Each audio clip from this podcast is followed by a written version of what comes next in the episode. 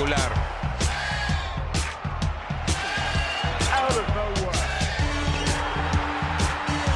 ¡Lo logró! Rafa Nadal obtiene su segundo título en Australia y se convierte en el más grande. Novak Djokovic alcanza el séptimo cielo en la catedral del tenis. Bienvenidos a otro capítulo más de Tenis Piochas. Los saludan aquí Rulo, Lalo y Jor, cada quien desde su destino, ¿no?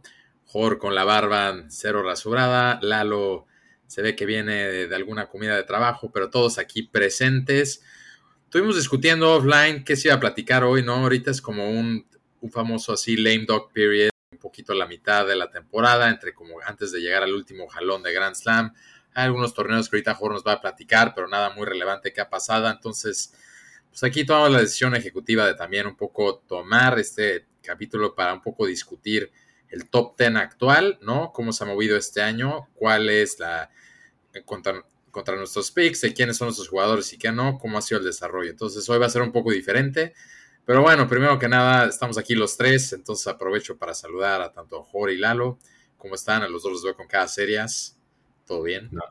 todo bien, Rulo. Gracias, güey. Aquí Aquí andamos ya listos para, este episodio. Como dices, es un, un mid-season ramble de los tres para platicar un poco el top 10 y, de todo en general, ¿no? Pero, pero bueno, me echo el, brinco a, los torneos del fin de semana así de manera rápida. Se jugó el, el torneo de Hamburgo, donde Musetti, una promesa italiana, le gana a Carlitos Alcaraz en tres sets. Muy buen partido, la verdad. Y Musetti ahí lo podremos ver en, los siguientes torneos, está, jugando bastante bien el güey.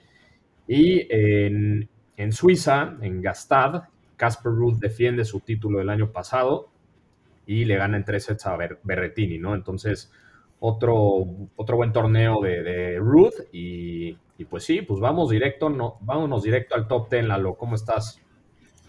Bien, y ustedes ya aquí extrañándolos, cabrón, pero Sí, mid-season break. Vamos a, dar un recap de lo que ha pasado este año, pero rápido nos echamos el top 10, donde Medvedev sigue número 1, Zverev en su all-time high número 2, Nadal número 3, Tsitsipas número 4, Carlitos Alcaraz número 5, Ruth número 6, Djokovic bajando hasta número 7, Rublev número 8, Félix, número 9, y Sinner cerrando como número 10.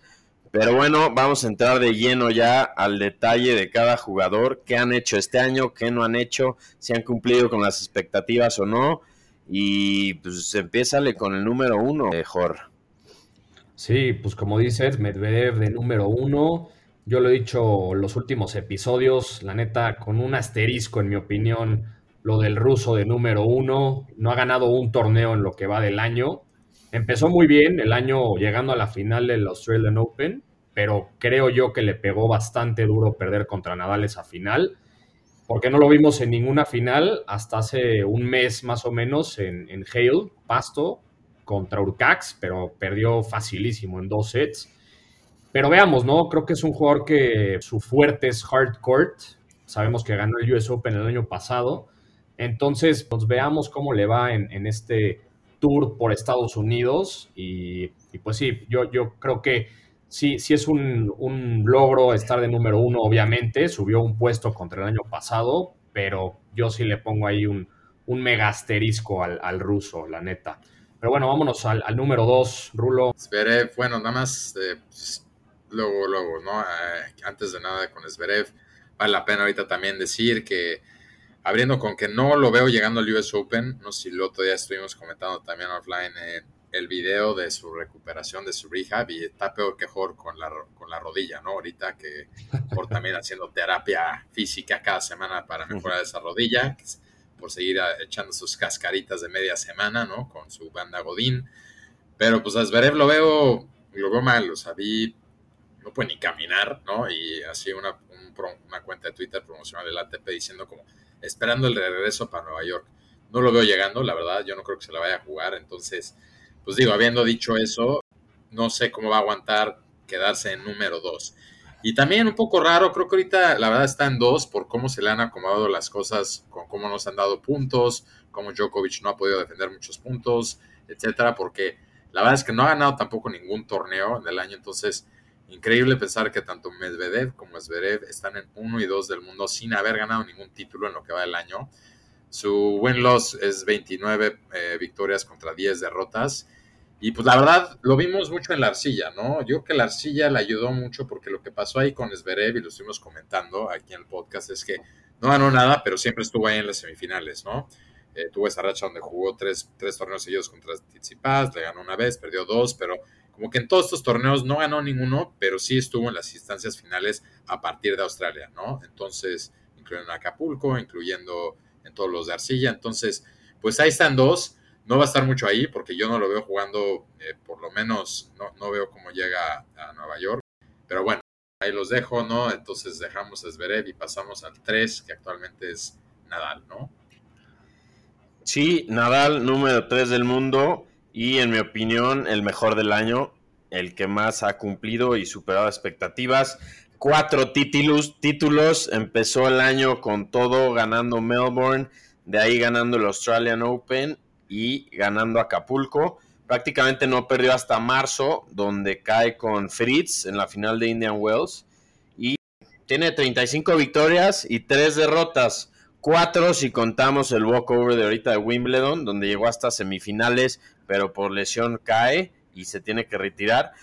Pero sin duda, en mi opinión, el mejor, jugador del año. Eh, currently es el número uno del ATP Race, digamos, del 2022. Y pues, no sé qué opinen, pero no, lo bajo de, lo mejor que, se ha jugado este año. Lalo, ¿le estás gritando a la abuelita o por qué estás hablando tan fuerte? Nuestros, aquí gente que escuchaba decir que le estás rompiendo el tímpano, pero bueno, te lo mi, micrófono, mi micrófono súper poderoso, güey. Quería hacer un statement duro de, de nada pero bueno, pasemos con, con Rulo, con número 4, tu, tu gallo griego. Tsitsipas, en lo que va para mí, de la, mi decepción más grande del año, pensé que se iba a poner un poco más las pilas este año, eh, después de cómo había acabado el pasado, pero lo veo muy, lo he visto en general en la cancha distraidón, ¿no? En el ranking se ve, ahorita está en 4, llegó a estar en 3 eh, el año pasado, pero bueno, con todo y todo, la verdad es que ha demostrado más que otros, tiene dos títulos, ¿no? O sea, que sí ganó, ha ganado este año. Su win to loss column está 42 partidos ganados, 14, perdido, 14 perdidos. Entonces, como que parecía que todo está bien, pero lo veo, no sé, en lo personal como que bastante distraído, ha perdido partidos muy fáciles que tuvo que haber ganado. En la arcilla parecía que tenía todo para encaminarse, para volver a tener un buen Roland Garros como el año pasado. Y ahí no, o sea, decepción en todo, en todo lo que relacionado a Grand Slams. Vamos a ver, normalmente también históricamente se le ha dado bien la cancha dura. Llegó ha llegado en Canadá, fue cuando hace muchos años hizo como su splash. Entonces, veamos, el año pasado recordemos que también fue una sorpresa cómo perdió contra Alcaraz, cuando Alcaraz empezó a explotar.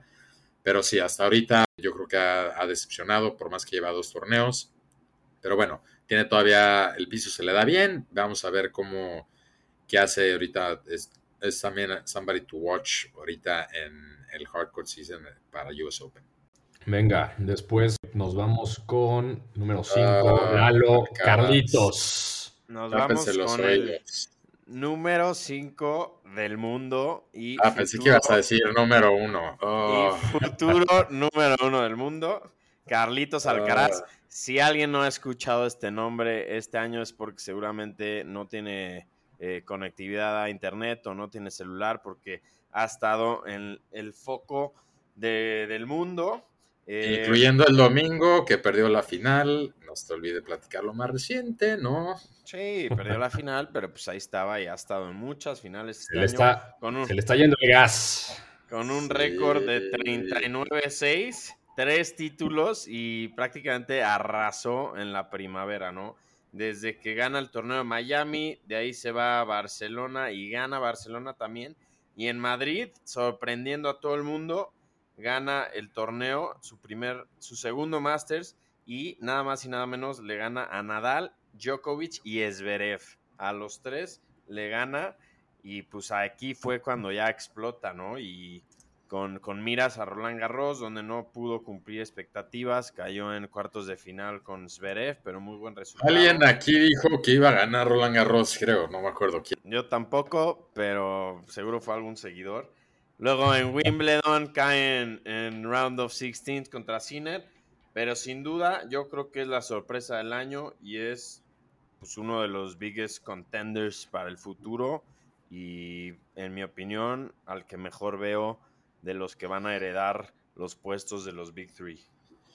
Sí, y bueno, yo quisiera agregar ahí eh, que cuando sí estuvimos haciendo el análisis de Alcaraz en la primavera y platicamos que en qué Grand Slam se le podía dar, yo siempre pensé y lo sigo pensando que en el US Open creo que es donde mejor también tiene todo para que le vaya bien. El año pasado es donde también empezó a explotar, ¿no? Cuando la ganó, creo que fue tercera ronda Tsitsipas y de ahí como que se siguió un par de rondas. Entonces, creo que se le da bien, sabe jugar muy bien en estadios grandes, como que bajo presión, ¿no? Eso lo hemos visto que lo ha manejado bien, entonces me da también curiosidad porque yo creo que tiene todo para romperlo en, ese Grand Slam también, Alcaraz. Habría que, habría que revisar esos capítulos anteriores. No, la verdad no, no recuerdo que hayas dicho esa predicción, pero. No, bueno, revísalo, revísalo. Queda un Grand Slam y pues es fácil decirlo, ¿no? Que seguramente ahí le va a ir bien. Acuérdense quién lo dijo desde. Vamos a tener que hacer el análisis. auditoría, auditoría de los episodios.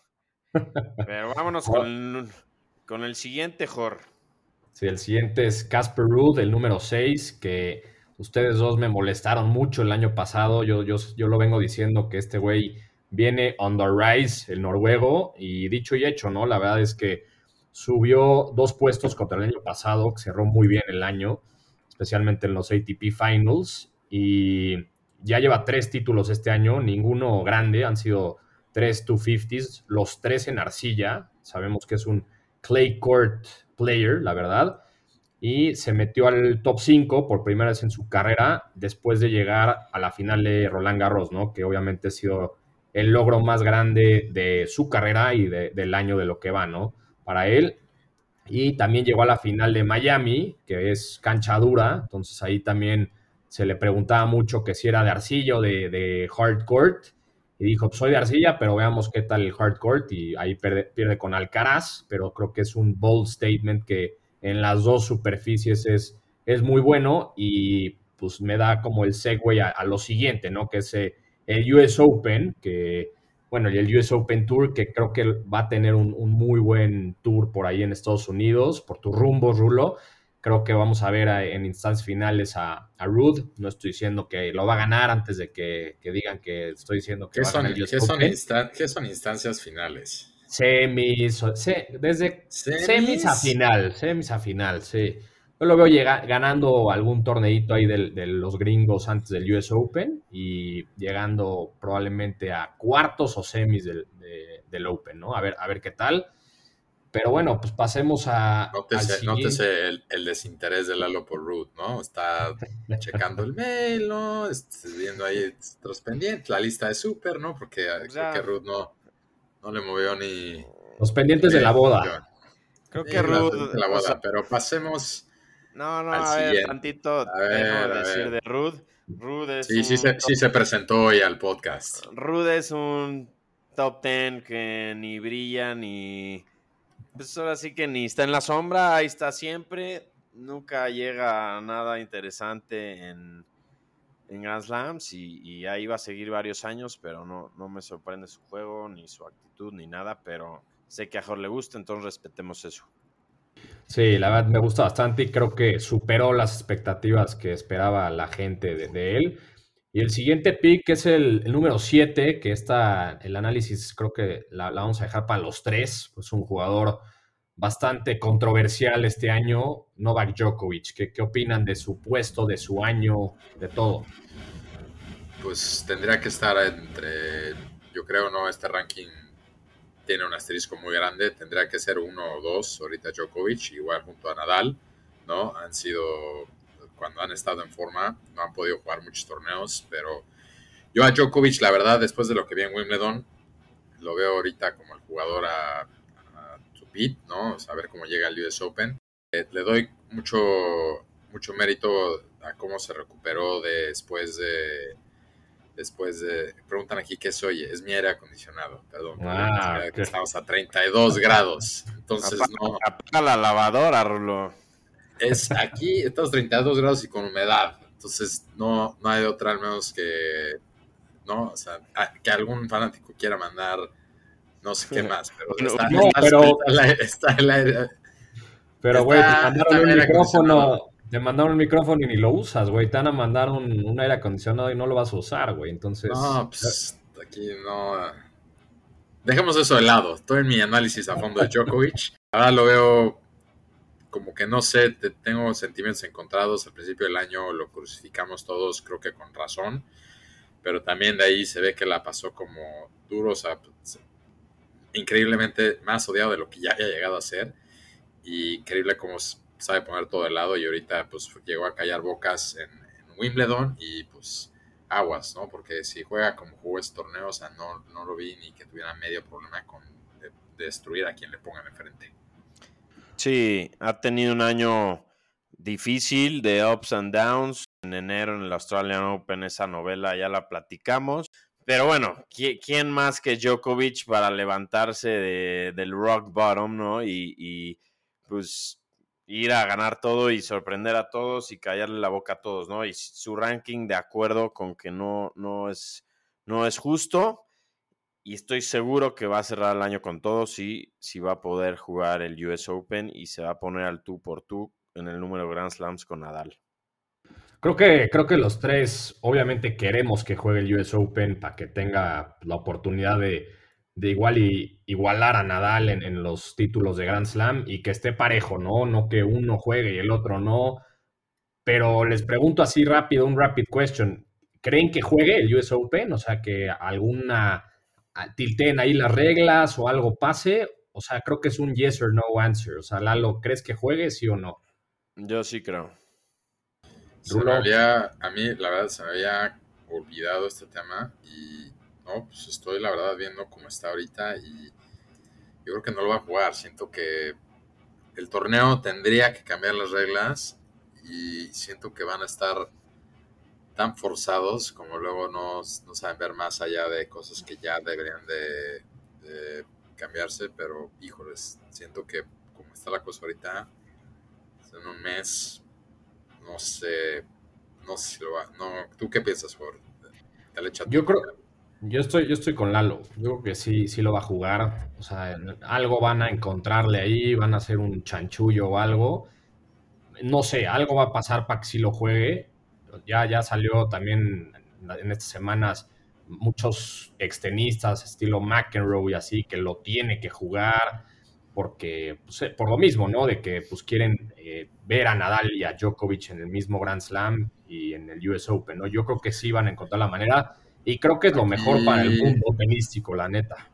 Sí, aquí dice, o sea, el último statement del torneo dice como el US Open no tiene un mandato de estar vacunados para los jugadores, pero respeta la decisión del gobierno americano en cuanto a la posición de, en cuanto a extranjeros no vacunados, no americanos, entrando al país. Y por ende, pues ahorita la política es que tienes que estar vacunado, ¿no? Para viajar a Estados Unidos. Entonces, no es que no es, no es tanto que no, no lo dejan jugar por no estar vacunado, sino porque ahorita pues, la política es como si quieres entrar como turista al país, tienes que estar vacunado. Entonces es por eso. Ya veremos qué pasa. Todavía hay un par, tres, cuatro semanas. Yo creo que tienen que avisar porque el tema es que no pueden ni venir a, no pueden ni venir a entrenar antes, ¿no? Déjate jugar los, partidos, torneos de antes, no pueden ni, llegar a aclimatarse, que es un torneo que también históricamente los jugadores vienen a aclimatarse antes porque es, es, es, es calor, es humedad, entonces pues vamos a ver, pero pues como de acuerdo con lo que dicen, sería lo mejor para el torneo.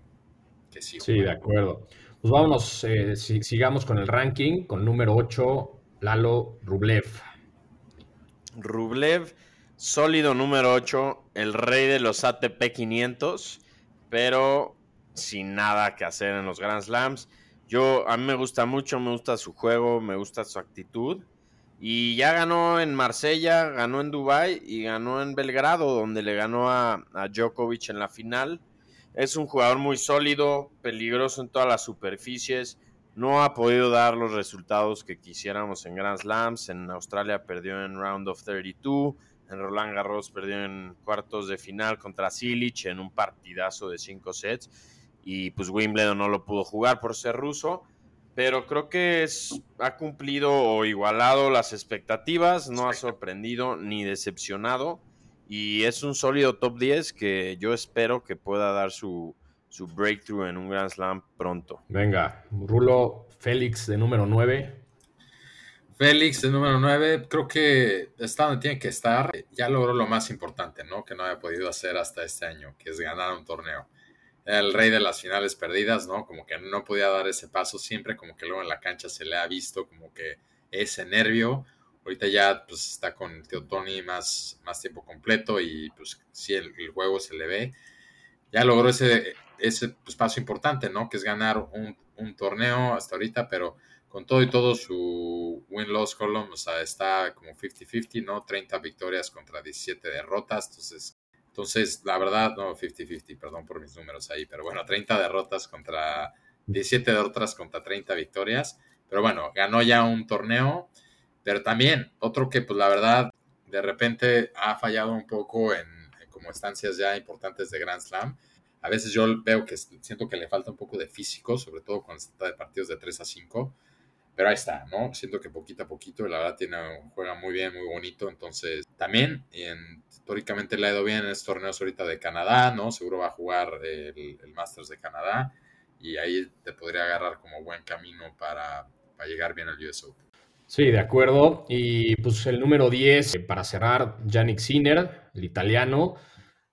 En mi opinión, la verdad, creo que ha sido un, poco decepcionante su, año. La verdad, eh, yo esperaba mucho más de él. Creo que ha sido un poco con asterisco su año porque ha, ha, tenido muchas lesiones, o sea, muy mala suerte. Tuvo una lesión fuerte en la rodilla, tuvo COVID, luego se enfermó de otra cosa. Entonces, como que ha estado muy sube y baja, me acuerdo perfecto y lo vi todo eh, el partido que tuvo de cuartos de final contra Zverev en Monte Carlo, donde ahí pudo dar ese como breakthrough y pierden el tercer set en el tiebreak. Lo hemos dicho todo este, o sea, fuera del aire y dentro del aire, que Sinner es muy bueno en, torneos de 2 a dos de 3 sets, ¿no? En 3 de 5, parecido a Félix, como decía Rulo, creo que se le complica y es lo que le falta un poco, ¿no? Pero no sé, yo lo comparo un poco con, o sea, siempre los veía como Alcaraz y a él ahí como en, el mismo escalón, pero Alcaraz como que se empujó al límite y pues vemos dónde está y a Sinner creo que le faltó empujar un poco más su juego y empujarse un poco a él mismo y pues bueno, está de, pues Sinner, 10. Sinner le ganó a Wimbledon, también hay que... Sí. Ese Charlotte ahí, ¿no? En su primer Wimbledon. Sí, tuvo un buen Wimbledon, pero pues ahí también un poco el tema de que Wimbledon no tuvo puntos, ¿no? Entonces como que no pudo subir mucho de, su rank, pero vamos a ver qué tal le va en, este hard court. Y bueno, pues eso es el top 10. También eh, quería, queríamos, eh, antes de grabar esto, decíamos un rapid question también de fuera del top 10, algún jugador que crean que tuvo como un breakthrough o que crean que se vaya a meter al, al top 10 antes de que que acabe el año. ¿Qué opinan, Rulo? Pues yo me quedo con Fritz, ¿no? Eh, ahorita ya está en 12 del mundo y la verdad es que ha tenido como muy buen año en general. Tuvo que haber, bueno, ganó Indian Wells, ¿no? Ganándole a Nadal. Tuvo que haberle ganado a Nadal en, en Wimbledon, ¿no? Ahí como que lo dejó ir y aparte pues dio coraje que después Nadal se acabó retirando. Para... La verdad es que a Fritz, ¿no? Le, lo veo bien. Viene también cancha dura, que es su, es su fuerte. Viene los torneos en Estados Unidos, donde va a tener a mucho público detrás de él y es como ahorita el americano como a seguir, ¿no? Entonces, tiene muy, lo va sacando muy bien. Está muy bien acompañado fuera de la cancha, como las cámaras de ESPN no se cansan de demostrarnos. Entonces, pues yo creo que está bien, bien entrenado, bien acompañado y ahorita va a tener mucha porra. Entonces, eh, vamos, eh, yo creo que sí se puede ya clavar al top 10 en el verano. Oye, Lalo, antes de que vayas tú, una, además es como un follow-up, Rulo, ¿alguna decepción de los jugadores que no estén en el top 10? Eh, pues sí, ahorita podría hablar un poquito de Berretini, ¿no? Berretini que también perdió la final el domingo contra Ruth, pero en general, después de eh, el, año pasado, ¿no? Había llegado, había dado alguna, o sea, había tenido como buen, en general, buen, buen año y este año, digo, también se lastimó y todo, como que en Pasto parecía que iba a ser el regreso después de Queens, después le dio COVID, ¿no? Donde entonces, como que ha sido un poco por temas físicos, pero también pues por temas de COVID y todo, y pues bueno, al final del día por X o Y está fuera del top 10, ¿no? Un jugador que venía con mucho, entonces por ahorita todavía tiene cómo, cómo recuperarse, pero yo lo pondría como decepción. Yo como sorpresa, seguramente ya sabrán, Nick Kirgos. Sorpresa. Creo que, creo que después de su final de Wimbledon y su torneo en general, se vuelve a poner en la conversación. Esperemos, por favor, que ya se ponga las pilas, que se motive, que se ponga serio y que pueda hacer explotar ese gran, gran potencial que todos estamos esperando que pase, ¿no? Pero sí, este año creo que ha demostrado que ahí sigue, que, no se va a ningún lado y, vamos a ver hasta dónde puede llegar. Y de la otra pregunta... Lalo, a ver, vi, el otro estuvo en un live, ¿no? Con el director de social media de, del torneo Washington, donde le dieron un wild card a Kyrgios, ¿no? Que empieza la siguiente semana. A ver, dice que todavía no quiere tener coach y que su entrenamiento, que antes de entrenar, juega al día creo que tres horas de básquet. ¿Crees que con eso es la seriedad que se necesita para, llegar a ganar un Grand Slam? ¿Has, jugado básquet, güey? ¿Sabes lo que cansa? Ajá, lo, fit que ¿Has, ¿Has, jugado básquet y de ahí te has puesto a entrenar, a jugar tenis? ¿El mismo los strokes de tenis ya los tiene, güey. Me gusta que esté, entrenando los hoops y el físico. Y vamos a ver, güey. Él tiene otras maneras de trabajar y la mayoría de las veces no le sale, pero vamos a tener un poquito de fe en él. Ok. Oye, Lalo, ¿y decepción? Decepción, ahorita pensándolo, yo pondría a, Chapo, que el año pasado ya pudo entrar al top 10, fue número 10 del mundo, tiene muy buenos partidos, le ha ganado a todos los mejores, pero no logra ya establecerse bien, bien y tener la continuidad y consistencia que se necesita para pues, mantenerse en el top 10. Y pues este año no ha dado mucho de qué hablar. De acuerdo, pues yo de, de jugadores creo que el que me ha gustado bastante este año que no está en el top 10 y es un, un viejo conocido, por así decirlo, es Silich, ¿no? Que últimamente está jugando bastante bien, se está metiendo en instancias finales de los torneos. Lástima que le dio COVID eh, para Wimbledon porque venía jugando muy bien. Roland Garros pierde en, semifinal, pero creo que es de esos jugadores, como lo decías tú, Lalo, en algún episodio, esos jugadores que, que nada más caen bien, ¿no? O sea, literal, tiene pura buena vibra el cabrón, juega muy bien, tiene muy buen estilo y pues ahí está, ¿no? Ojalá pueda, podamos verlo otra vez en el top 10, creo que sería un gran logro para él. Y decepción del año, creo que el, eh, el Peque Schwartzman, la verdad, esperaba mucho más de él, especialmente en arcilla. Creo que como que ha dejado mucho que desear, está en número 15, pero creo que es otro jugador que también le falta mucha no sé si es nivel o, es mental que sea. pero estás hablando de dos jugadores que ya van, ya van, ya van a la salida, ya están buscando la, salida, no sé si de emergencia o ya de general, pero ya. Ah, ellos ya juegan por el gusto, güey, no por.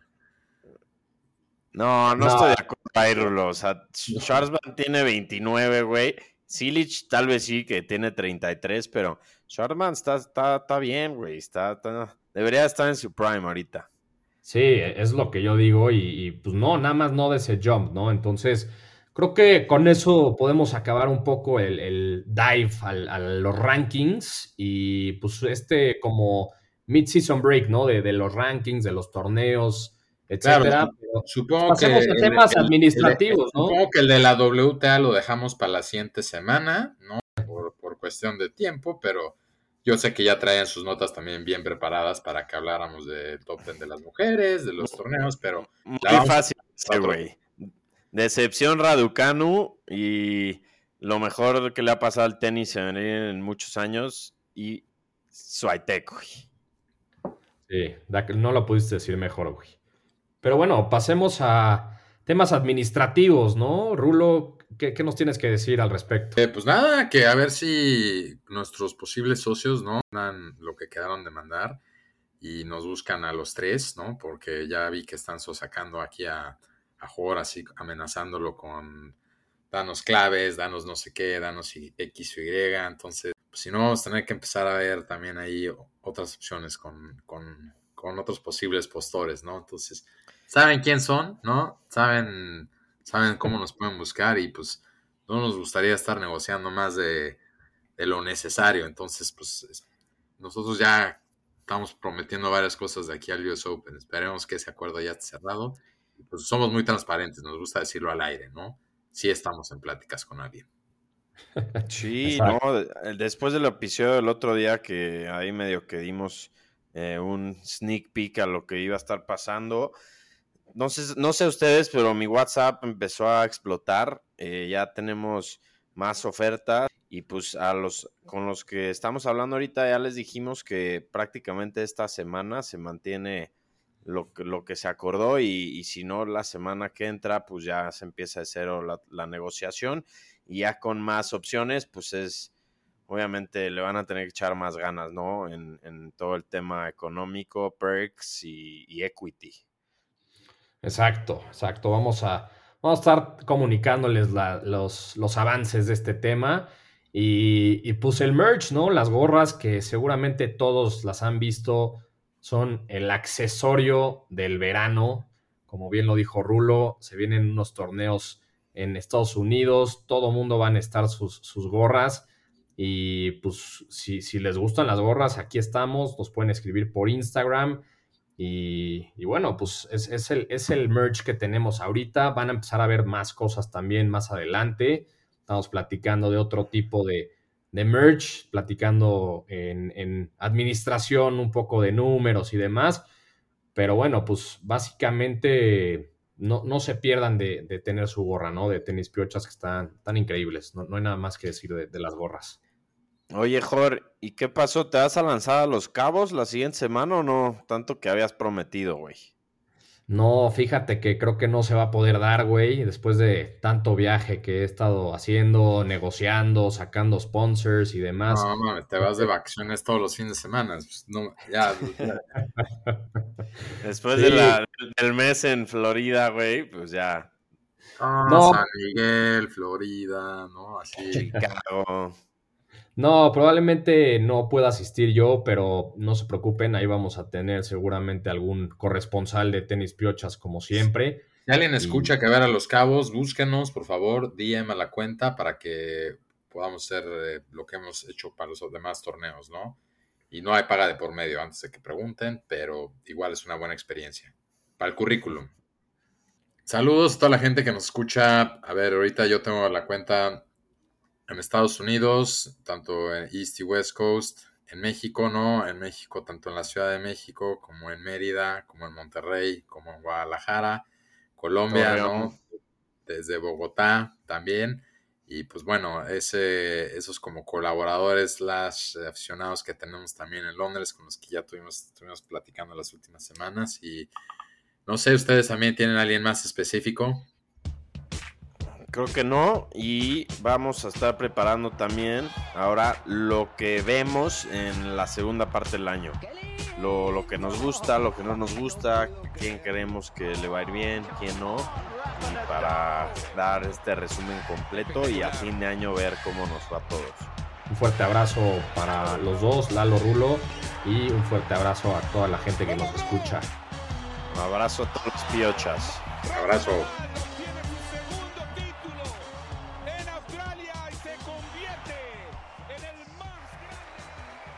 Djokovic alcanza el séptimo cielo en la catedral del tenis.